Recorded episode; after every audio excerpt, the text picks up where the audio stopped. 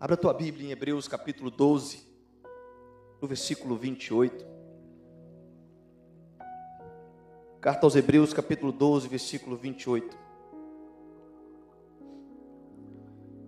Enquanto você abre, eu quero contar uma história para introduzir diante deste tema do congresso, adorando em tempos difíceis.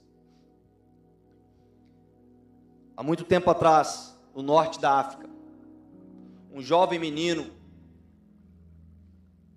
morava em um reinado e ele cresceu ali com a sua mãe, que já era cristã convertida, ensinando aquele jovem a ser grato por todas as coisas a Deus. Aquele jovem foi crescendo com o desejo de entrar nas forças armadas do rei, era bom de mira, era bom com arcos e flechas. E ele, depois de crescido e sendo grato a Deus por mesmo vivendo dias de falta de alimento, dificuldades financeiras, Deus foi aperfeiçoando o talento naquele jovem ao ponto que ele se tornou o melhor arqueiro do exército daquele rei. Certo dia, o rei resolve tirar um tempo para caçar num safari. E para proteção, ele chama aquele jovem arqueiro para proteger o rei enquanto caçava de feras e bestas do safari. Depois de um bom tempo caminhando em meio àquele safari, aqueles dois são surpreendidos por um grande leão, que rapidamente avança no rei, pula em cima daquele rei, e de forma rápida aquele jovem arqueiro saca sua flecha atira uma flecha bem no coração do leão que cai morto em cima do rei. Ele vai correndo até o rei. E chegando lá, ele tira o leão de cima do rei. Percebe uma grande quantidade de sangue, mas ele viu que o rei estava vivo. Mas faltava um dos dedos no rei que o leão havia arrancado. Aquele jovem com um coração grato se ajoelha e começa a adorar e glorificar a Deus por aquele livramento. Mas ao contrário, o rei, indignado, fica furioso e fala: Como você pode adorar o seu Deus? Eu perdi um dedo. Veja só. Como você pode, acima de tudo, adorar a Deus? Você tinha que ter me protegido. E eu estou aqui agora sem um dedo. Vamos voltar para o palácio e você vai ficar preso por cinco anos. Eles voltam para o palácio. O rei manda prender aquele jovem por cinco anos. Que por um bom tempo na prisão fica confuso. Ele fica se perguntando para Deus: Deus, eu aprendi a ser grato por tudo. O Senhor me deu a mira para acertar o coração daquele leão e agora eu estou aqui preso. Eu estou aqui agora preso por ter protegido a vida do rei. Passam-se três anos. E aquele rei agora resolve tirar mais um dia para caçar no safari. Como não tinha mais um arqueiro especializado, ele resolve se aventurar sozinho. Após algumas horas andando no meio da floresta, ele é surpreendido por uma tribo indígena canibal. Rapidamente aprisionaram o rei e levaram aquele rei para o dia de celebração que aquela tribo tinha no ano, em que eles procuravam um sacrifício para oferecer e depois comiam aquele sacrifício. Após preparar aquele caldeirão que a gente sempre ilustra com os canibais, né? Após preparar aquele caldeirão de batatas, água fervendo para dar uma cozida na carne, eles percebem que o rei estava imperfeito, pois faltava um dedo. Eles começam a falar: veja só, a gente não pode fazer esse sacrifício. Está faltando um dedo. O sacrifício tem que ser perfeito. Não pode ter mancha, não pode ter ossos quebrados, não pode estar faltando nenhum membro do corpo. Nós vamos ter que liberar este sacrifício. Vamos ter que procurar outro sacrifício. Eles liberam o rei, que volta correndo para o palácio. E a primeira coisa que ele faz ao chegar ao palácio é correr até a prisão e testemunhar para aquele jovem arqueiro o que aconteceu. Ele fala para aquele jovem: Eu fui liberto dos canibais porque me faltava um dedo. Você acredita nisso? E aquele jovem se ajoelha de novo e começa a adorar a Deus. Glória a Deus! Aleluia, louvado seja o teu nome, Senhor. E o rei fala: Mas você vai continuar preso. E ele continua dizendo: Glória a Deus. E o rei pergunta: Como você pode continuar adorando a Deus? Se eu estou dizendo que você vai ficar preso. Ele falou: Você não está entendendo, rei. Se você não tivesse perdido o dedo, eu teria voltado para caçar junto com você. Se você não tivesse me prendido, eu teria voltado para caçar junto com você. E os canibais perceberiam que o único sacrifício perfeito seria eu. E eu teria virado comida de índio. Deus é bom o tempo todo, irmãos. Deus tem propósito em todas as coisas.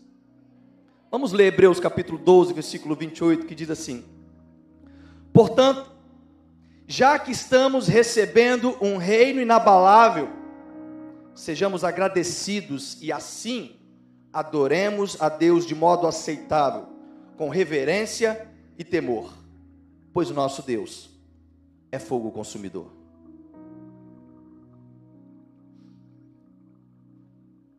Esse texto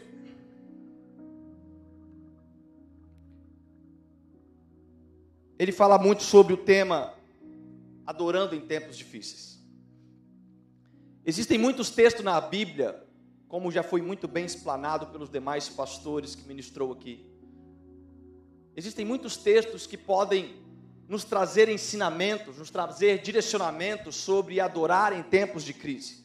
Mas este texto de Hebreus em particular, ele me destaca alguns pontos de reflexão que nos ensina sobre temporadas da vida, sobre propósito na vida, sobre como nos relacionamos com Deus em estações diferentes da vida. Tempos difíceis não é sinônimo de tempos impossíveis. A palavra difícil não significa impossível, a palavra difícil significa aquilo que não é fácil. A palavra difícil significa aquilo que demanda mais esforço. A palavra difícil significa aquilo que é trabalhoso, aquilo que é árduo, aquilo que demanda mais investimento de força, mas nunca significou algo impossível. E isso mostra para nós que em tempos difíceis nós não devemos trabalhar menos. Em tempos difíceis nós não devemos diminuir o nosso ritmo de caminhada, não devemos abandonar as nossas estratégias, não devemos paralisar as nossas ações naturais, muito menos devemos estacionar a nossa fé. Todas essas coisas partem de um ponto que precisa estar muito bem conceituado em nossa mente para que as nossas atitudes de adoração não sejam moldadas pelas circunstâncias externas que nos rodeiam. As nossas atitudes de adoração não pode ser vinculada se estamos em tempo de fartura, se estamos em tempo de escassez, se estamos em dias fáceis, se estamos em dias difíceis. Isto não é conceito de adoração. E é por isso que eu quero falar, em primeiro lugar, sobre conhecer a Deus. Nós falamos um pouco ontem aqui no simpósio sobre conhecer a Deus. Muitas pessoas ainda são movidas em sua fé pela moeda de troca. Se tudo está bem, eu vou na igreja, eu adoro, eu sou fiel, Agora, se as coisas começam a apresentar dificuldades, eu me torno infiel, murmurador, eu reclamo, eu não adoro, eu paraliso a minha fé. Deixa eu afirmar uma coisa para você: Deus não é mercado de débito ou crédito. Deus não é mercado de débito ou crédito. A nossa adoração jamais pode ser vinculado por aquilo que Deus te dá. A nossa adoração, ela é parte do conceito de conhecimento por aquilo que Deus é. Conhecer a Deus de forma correta determina em nós a nossa resposta de adoração a Ele. No conhecido texto de João, capítulo 4, Jesus fala no versículo 22 para a mulher samaritana: Vocês samaritanos adoram o que não conhecem, nós adoramos o que conhecemos. Jesus ele deixa bem claro nesse ponto que a adoração parte do princípio de conhecimento. Como adorar um Deus que eu não conheço? Como agradar um Deus que eu não conheço? A questão é que muitas pessoas não querem conhecer ao Senhor Deus, não querem conhecer ao Deus dos deuses, Senhor dos senhores, mas têm escutado falar muito sobre um Deus servo. Isso faz com que estas pessoas comecem a manifestar a sua resposta de relacionamento, a sua resposta de adoração, a partir do conceito de conhecimento que ela tem daquele Deus peraí, Deus não é o meu Deus Senhor? Não, é o meu Deus servo. Então ela se correlaciona com Deus servo, e Deus servo se correlaciona com moeda de troca. Se você fizer servo, eu te pago. Se você cumprir direitinho, eu te pago. Se não for do meu jeito, servo, eu te mando embora, eu vou te trocar por outro. e a falta de conhecimento da palavra na vida de muitos cristãos tem feito com que essa superficialidade criem o seu próprio conceito dos Deus, do Deus que eles conhecem. Talvez pela forma que eles conheceram, talvez pela forma que eles foram apresentados, porque o Evangelho tem tomado os caminhos tão tortuosos que se você não avaliar bem a escritura, não fizer prova, não conferir aquilo que tem sido pregado, você pode estar sendo iludido por falsos mestres, que podem te apresentar um Deus sendo o seu servo, ao invés de ser o seu Senhor. Então a primeira pergunta dentro de adorar em tempo difícil, tem que ser o seguinte: quem é o teu Deus? Quem é o teu Deus? O meu Deus é o médico dos médicos. Então, se eu tenho saúde, eu adoro. Se eu fico enfermo e ele não me cura, eu murmuro. Quem é o teu Deus? O meu Deus é o dono do ouro da prata. Então, se eu estou indo bem financeiramente, eu estou bem. Eu vou para a igreja, eu até levanto as mãos sou generoso, mas se as coisas estão difíceis, eu murmuro. Isto mostra que as pessoas têm se manifestado de acordo com este princípio do conhecimento a Deus. Correlacionam a sua adoração de acordo com circunstâncias externas e não com aquilo sobre quem é Deus. E estas pessoas respondem por aquilo que Deus dá e não por aquilo que Deus é.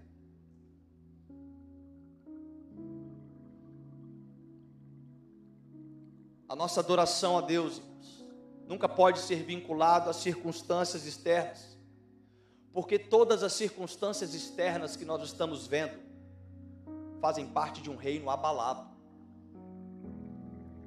Mas quando nós conhecemos a Deus como nosso Senhor, como Deus criador dos céus e da terra, não como nosso servo, não como nosso mordomo, mas como nosso Senhor, a quem nós queremos servir, que nem queremos prostrar.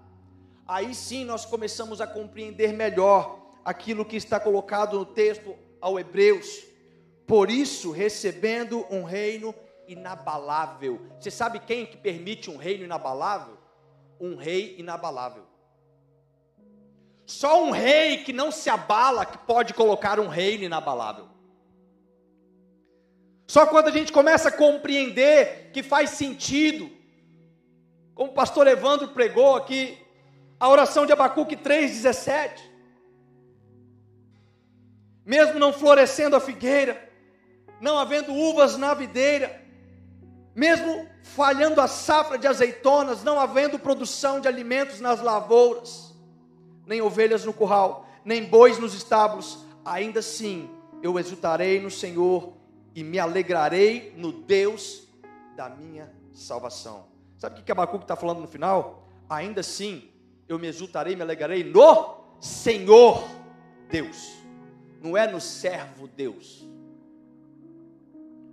Conceito de quem é Deus determina sua manifestação de adoração a Ele.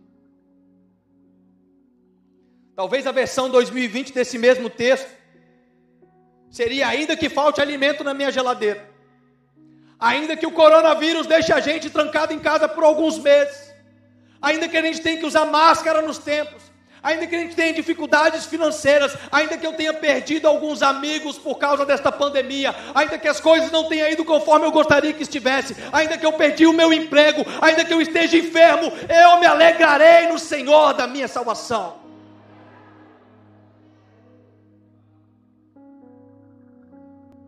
E isso acontece quando você tem o conceito de quem é Deus e entende que Ele é um Deus que nos entrega um reino inabalável.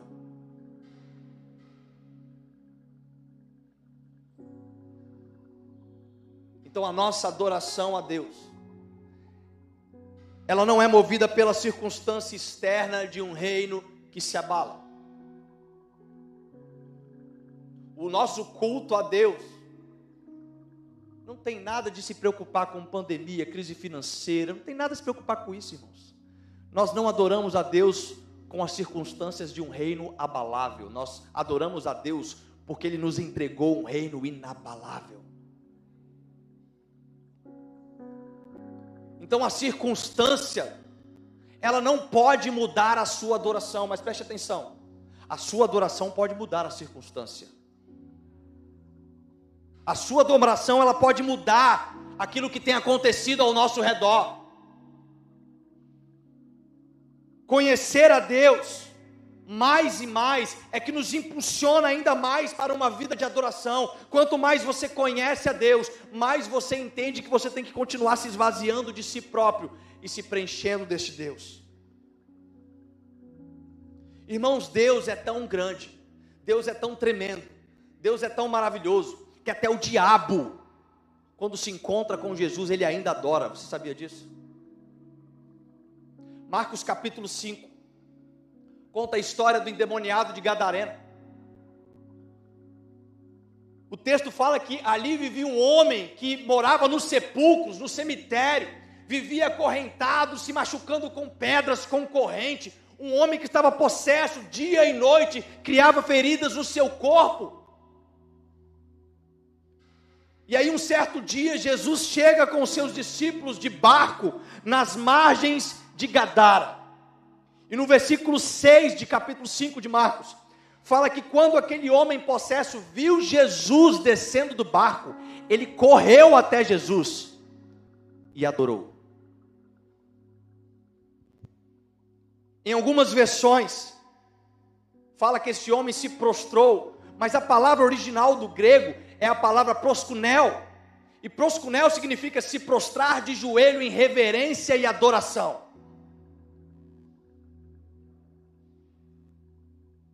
Veja bem, nem mesmo legiões de demônio que estavam naquele homem resistiu quando Jesus apareceu. Sabe por quê? Não é porque eles estavam exclusos do céu, não é porque eles estavam sofrendo, não, não é por causa disso, não, é porque eles conheceram a Deus. O diabo e um terço dos anjos caíram do céu, mas eles conheceram a Deus. Eles sabem quem Deus é. Eles sabem que é um Deus de um reino inabalável. Nem mesmo os demônios resistem à grandeza de Deus. Teriam todos os motivos para murmurar, todos os motivos para criticar, para fazer tudo, mas quando se encontram com Deus, eles não resistem, eles correm e se prostram e adoram.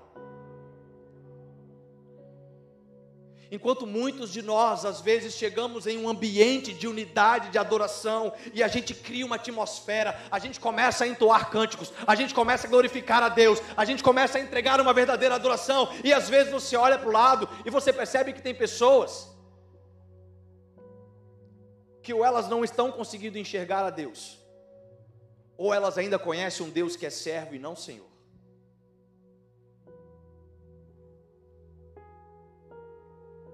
Deixa eu te fazer uma pergunta: quem é o teu Deus? Quem que é o teu Deus? A tua adoração em tempos difíceis revela o conhecimento que você tem de Deus. A tua manifestação em dias de crise revela a tua, a tua forma de se relacionar com Deus.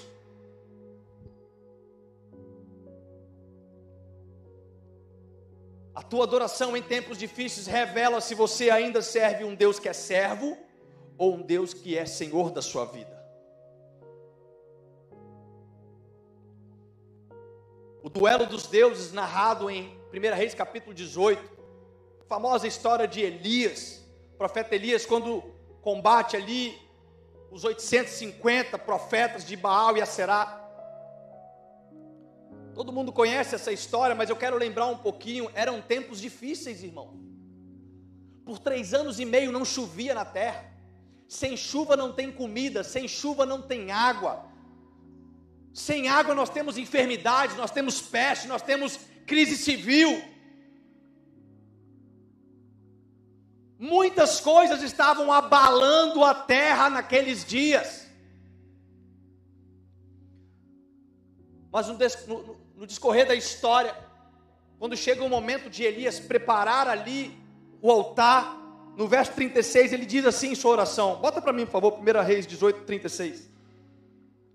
Diz o seguinte: Ó Senhor Deus de Abraão, de Isaac e de Israel, manifeste-se hoje que tu és Deus em Israel e que eu sou teu servo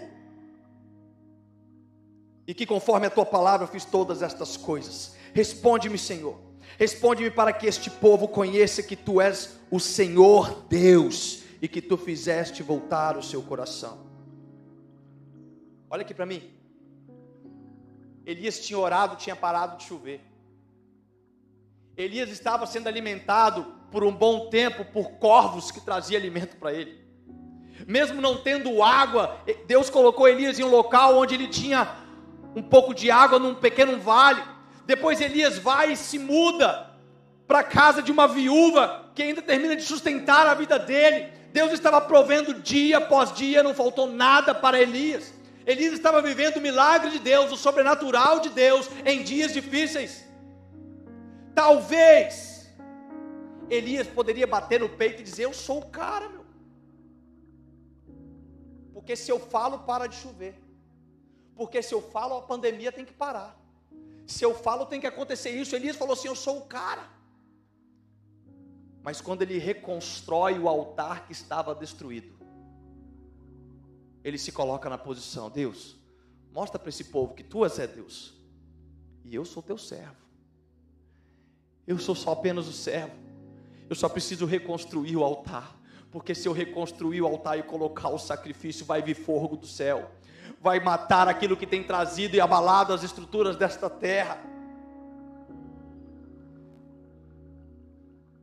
Então, não se posicionar como servo de Deus em tempos difíceis, confirma que sabemos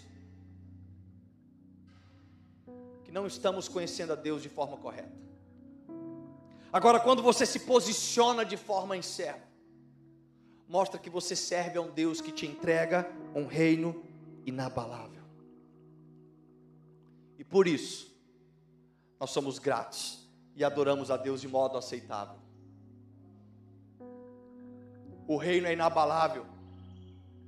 Nós não estamos em um reino perecível, nós estamos em um reino inabalável, irmãos. as circunstâncias externas não podem modificar as tuas atitudes eternas.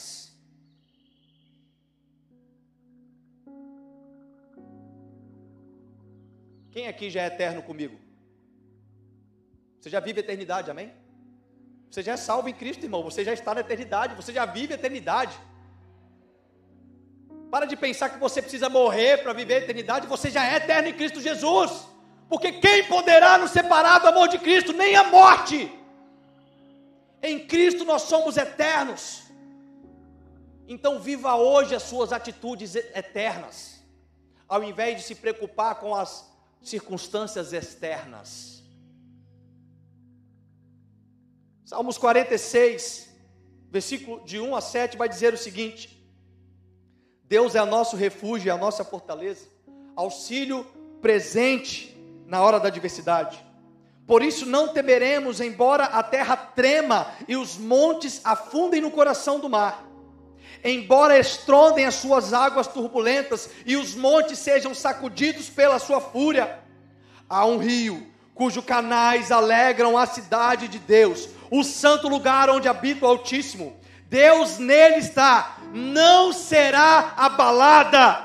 Deus vem em auxílio desde o romper da manhã. Nações se agitam, reinos se abalam. Ele ergue a voz e a terra se derrete.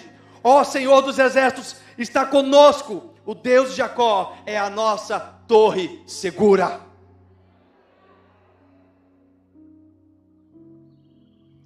Tempos difíceis irão surgir dias complicados irão aparecer. Não fique, não fique pensando que depois que essa pandemia acabar, não vai ter mais tempos difíceis. Vai ter, irmãos. Jesus prometeu: Ei, no mundo vocês terão aflições, mas Ele lembrou: tem de bom ânimo. Eu venci o mundo.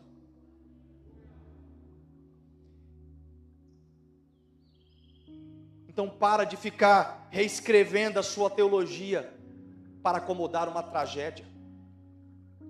Para de ficar reinterpretando a sua teologia, para adaptar as crises que são de reinos abaláveis. Confie em um Deus inabalável. Porque ele promete que passarás os céus e a terra, mas a palavra dele não passará. Jesus Cristo é o Senhor Deus, nada pode mudar essa realidade. A nossa esperança, irmãos, ela não está em uma promessa que se abala. A nossa promessa ela está em um Deus que não falha. A nossa promessa está em um Deus que o autor aos Hebreus fala, por isso, recebendo um reino inabalável.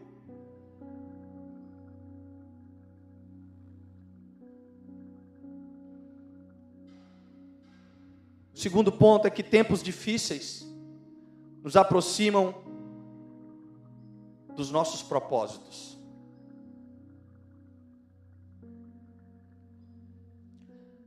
As crises sempre acontecem perto das mudanças. Eu tenho uma percepção desde o início desta pandemia, e eu falei isso para alguns pastores, algumas pessoas próximas, eu disse: a igreja nunca mais vai ser a mesma. Muitos estão reclamando, tem gente que saiu da igreja, não assiste os cultos online, que não vão voltar mais. Tem gente que é isso, irmãos. Fique tranquilo. As ovelhas é de Deus, a igreja é Ele. É tudo para Ele. Eu acredito que Deus tem chacoalhado as circunstâncias externas, porque Ele está agindo como uma forma de decantação. Deus tem separado. Deus tem purificado, Deus tem provado, porque Ele é fogo que consome. E quando Ele aumenta as provações, Ele está consumindo aquilo que não presta, para purificar aquilo que é valioso.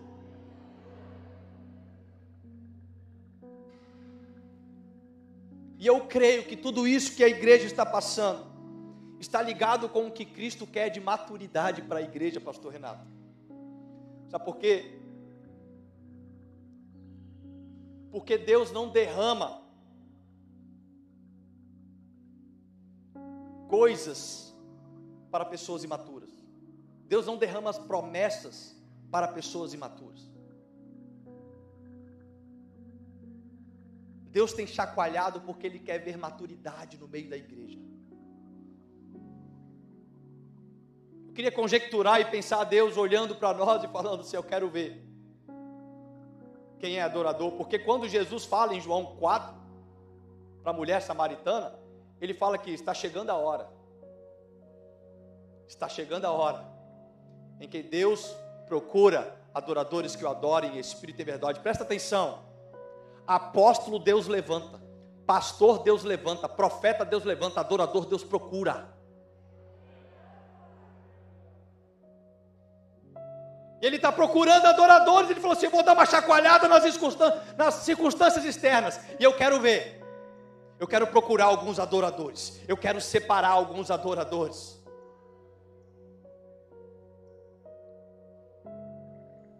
Portanto, já que estamos recebendo um reino inabalável, sejamos agradecidos e assim adoremos a Deus de modo aceitável, com referência e temor, pois o nosso Deus é fogo consumidor. Em algumas versões, a palavra utilizada aqui não é aceitável, é agradável. E isso me faz lembrar o que eu falei ontem também no simpósio. Paulo ensinando na carta de Romanos, capítulo 12, versículo 1. Rogo-vos, pois, irmãos, que apresentei os vossos corpos como sacrifício vivo, santo e agradável ao Deus, pois este é o vosso culto racional. Então presta atenção o que, Paulo está falando. Ele está dizendo o seguinte: eu, eu peço, eu rogo, eu clamo para que vocês se apresentem como sacrifício vivo, santo e agradável pois este é o vosso culto racional. Olha aqui para mim. A nossa adoração, ela não pode ser fundamentada apenas pelo levantar das mãos, mas também pelo fazer das mãos.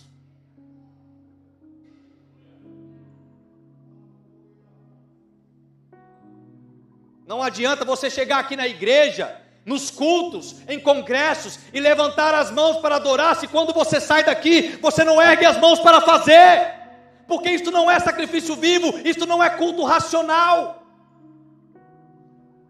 Não é sacrifício vivo aos domingos, é sacrifício vivo. Não é tempo integral, é vida integral. E sabe o que isso me mostra? Isso me mostra propósito. Pensa comigo. Não é somente o levantar das mãos, é também fazer das mãos. Opa, fazer com as mãos, isso também me mostra propósito. Madre Teresa de Calcutá tem uma frase que diz: "Mais valem as mãos que fazem do que os lábios que rezam".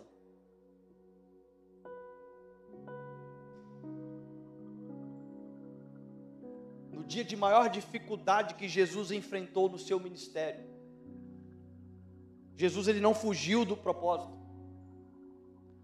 Jesus lá no jardim do Getsemane, sofrendo as aflições que chegavam próximo da crucificação, ao ponto que ele transpirou gotas de sangue.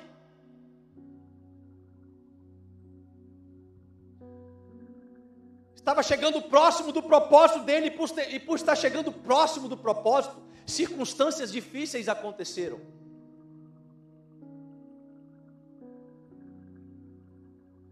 Mas ao invés de fugir do propósito, Jesus ele faz a oração: Pai, se possível, passa de mim este cálice. Jesus, eu quero conjecturar de novo. Jesus ele levanta as mãos e fala assim: Pai, se possível, passa de mim este cálice. Entretanto, não seja a minha vontade, mas seja a sua vontade.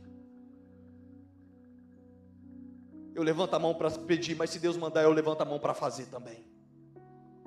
Não importa as aflições, não importa a circunstância, não importa os resultados que isso pode trazer, que seja feita a vontade de Deus. Os planos dele são melhores que os nossos. A circunstância da vida não pode mudar o foco do seu propósito. Quantas pessoas, como o pastor Renato muito bem pregou ontem, quantas pessoas penduraram as armas Quantas pessoas perderam o foco daquilo que foi levantado para fazer? Quantas pessoas já recolheram as mãos?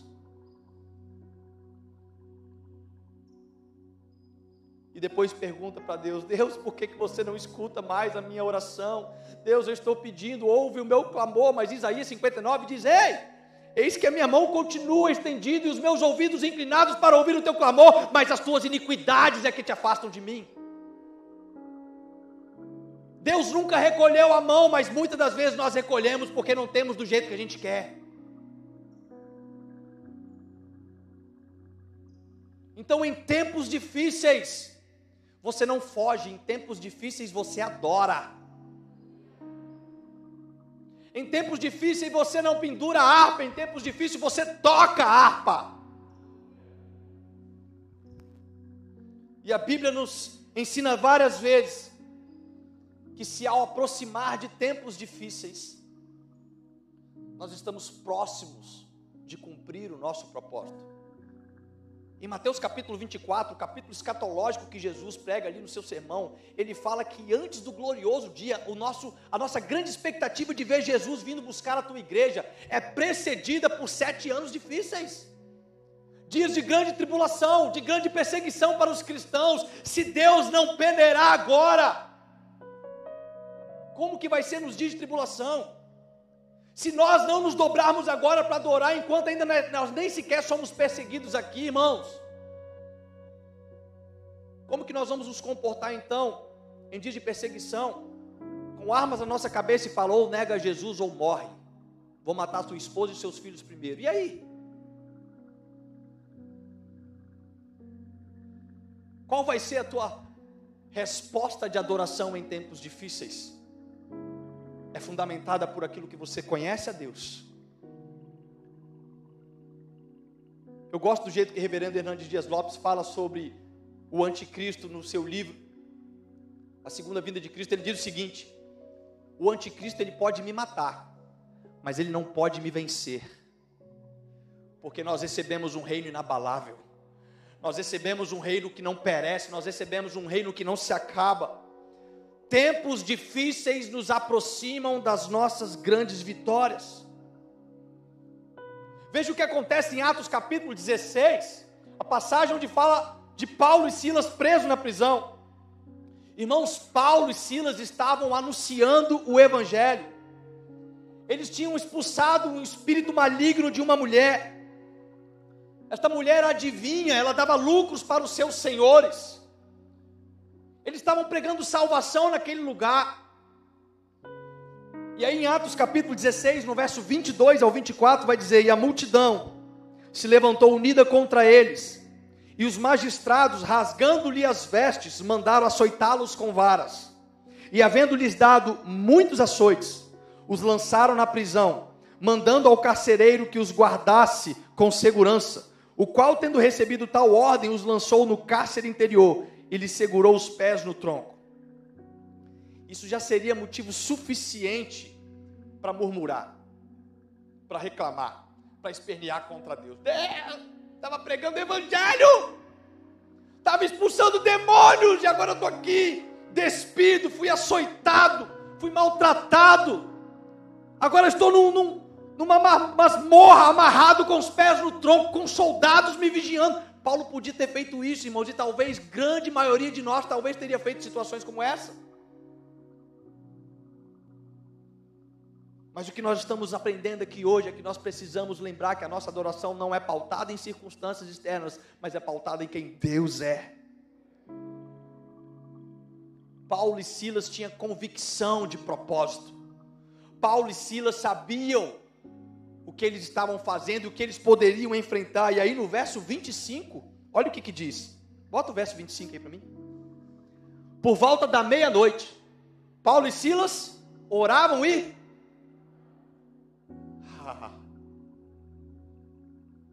Enquanto muitos de nós estaríamos chorando, murmurando, Paulo e Silas amarrados no tronco. Eles param e falam: Silas, fala, Paulo, vamos adorar. Vamos erguer a voz a Deus e vamos adorar. Porque parece que a gente perdeu um dedo. Parece que o leão comeu um dedo nosso hoje. Mas tudo tem um propósito. Deus tem um plano para todas estas coisas.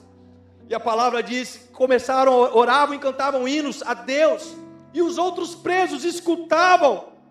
E de repente, um tão grande terremoto que os alicerces cárcere se moveram e logo se abriram todas as portas e foram soltas as prisões de todos.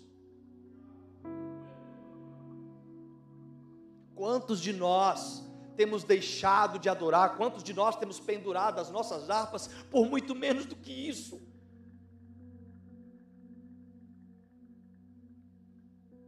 Fulano brigou comigo, não vou mais adorar. Estou vermelho no banco, ah, não vou mais adorar.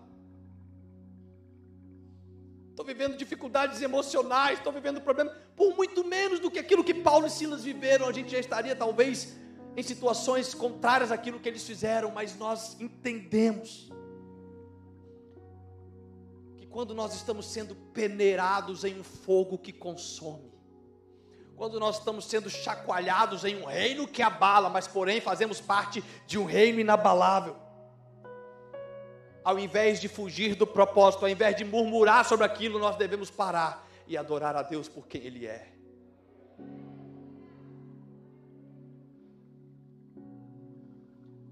E por que que a gente não vive milagres então em tempos difíceis? Por que, que a igreja se une? Faz assim, faz assado, por que, que a gente tenta de todas as ferramentas, e por que, que a gente não vê o Brasil se mobilizando com mais de 40% da população que é evangélica? Por que, que a gente não se prostra, se arrepende, clama a Deus para vir sarar a nossa terra? Porque tem muito crente que está pregando mais os problemas do que as promessas. Vive pregando os problemas. Para de pregar os problemas e comece a pregar as promessas. Eu não sei, irmãos, qual música que Paulo e Silas cantou à meia-noite aquele dia, Daniel. Eu não sei. Mas eu tenho certeza que não deve ter sido. Não fazendo crítica à música, mas não deve ter sido. Restitui, eu quero de volta o que é meu. Não! Se fosse nos dias de hoje, talvez eles estariam cantando. Só em ti confiarei, eu nada temerei, em frente eu irei, pois eu sei que vive está e um dia voltará. Irmãos, existem promessas para as nossas vidas que não se abalam com as coisas deste reino.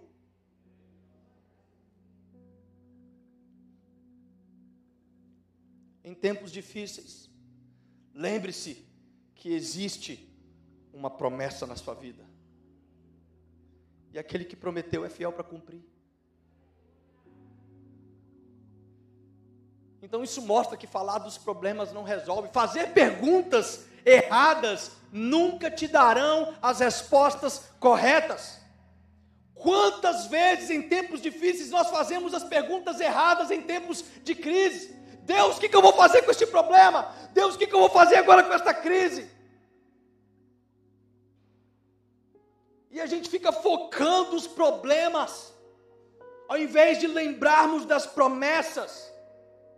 Deus nos entregou um propósito para alcançarmos as promessas. Isso me lembra a história de Moisés, Êxodo capítulo 4. Quando Deus levanta Moisés para libertar o povo no Egito. Era um problemão. Moisés tinha ficado 40 anos lá para o deserto. Agora Deus manda ele voltar para libertar o povo do Egito.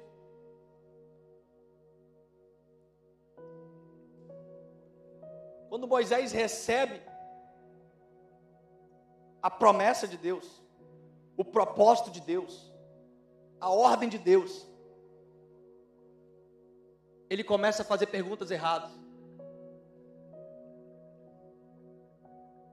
Moisés respondeu: Mas eis que eles não vão acreditar em mim, nem ouvirão o que vou dizer, pois dirão: O Senhor não apareceu a você. Em outras versões, fica na versão de uma pergunta mesmo. Olha só, Moisés recebe uma promessa de Deus. E ele questiona, ele, ele faz perguntas para Deus sobre o problema.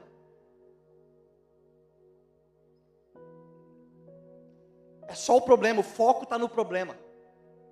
Eles não, vão, eles não vão acreditar, eles vão fazer isso, e problema, e problema, e problema, e problema, e problema, e problema, e problema, e problema, e Deus está ali, meu Deus do céu, que cabeça dura. E sabe o que, que Deus faz? Deus não responde para Moisés. Ele ensina para Moisés, em tempos difíceis, fazer perguntas corretas. Vira o versículo 2 para mim. Então o Senhor lhe perguntou: O que, que você tem na mão?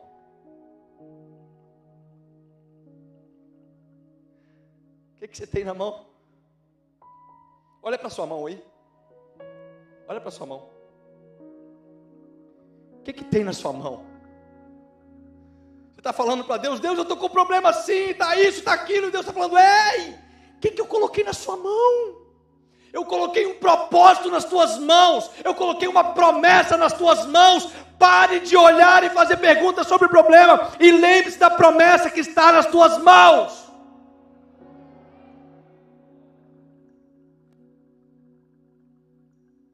Pregue a promessa.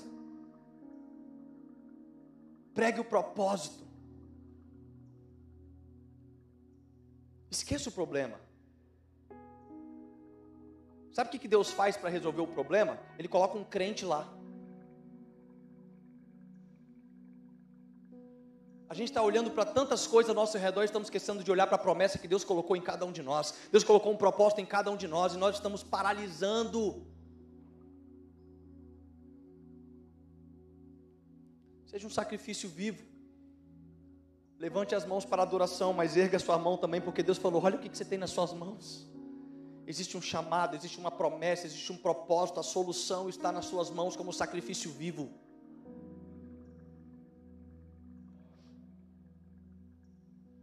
Deus colocou uma promessa em tuas mãos e em tempos difíceis, você não pode se afastar do propósito, mas ao contrário disso, você sabe que você está se aproximando do propósito.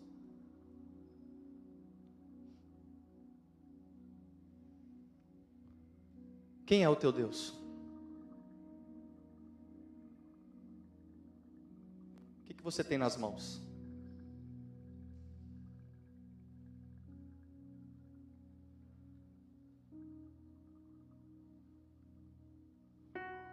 Por isso, recebendo um reino inabalável, sejamos gratos. E dessa forma, adoremos a Deus, de forma que lhe seja agradável, com reverência e temor. O que posso te dar por tudo que tu és?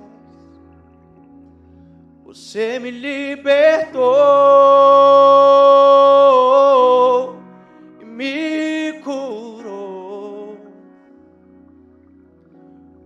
que posso te dar por tudo que tu és? Vamos, você me libertou.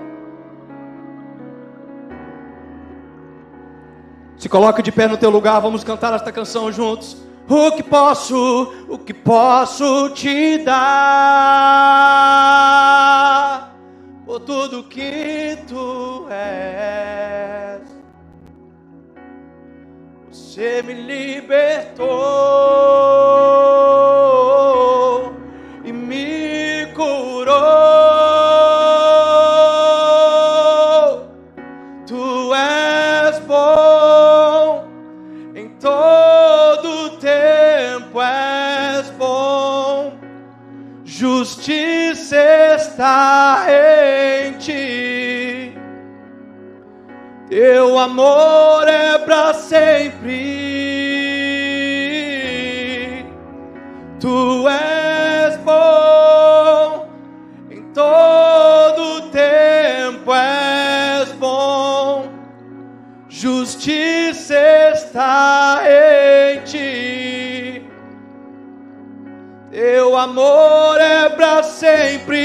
aumente volume da tua voz e vamos dizer em um só corpo: Tu és bom. Tu és bom. Só Ele é bom. E o teu reino não se abalar. e sempre tu és bom.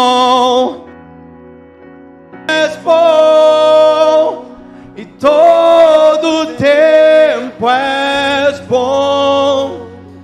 Justiça está em ti. Teu amor é para sempre. Nós vamos continuar cantando, mas eu quero agora com os teus olhos fechados que você coloque a mão no teu coração.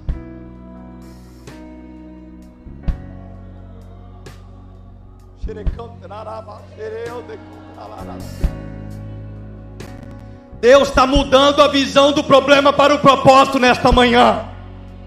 Deus está tirando o foco dos problemas e mudando para as promessas. Deus tem promessa para o corpo, para a igreja dele, para a noiva dele. A palavra dele não vai voltar atrás. Ele tem te purificado como fogo consumidor.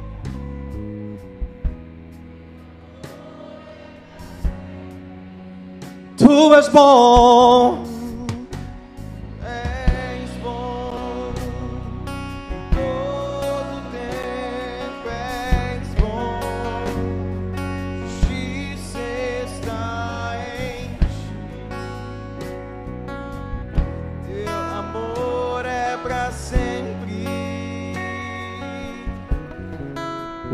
Teu amor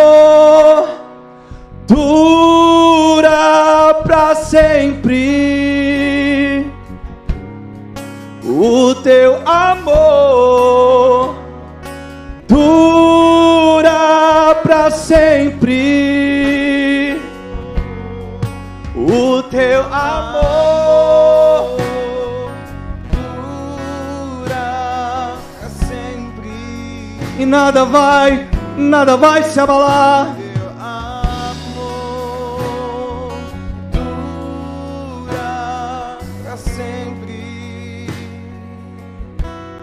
Porque ele vive,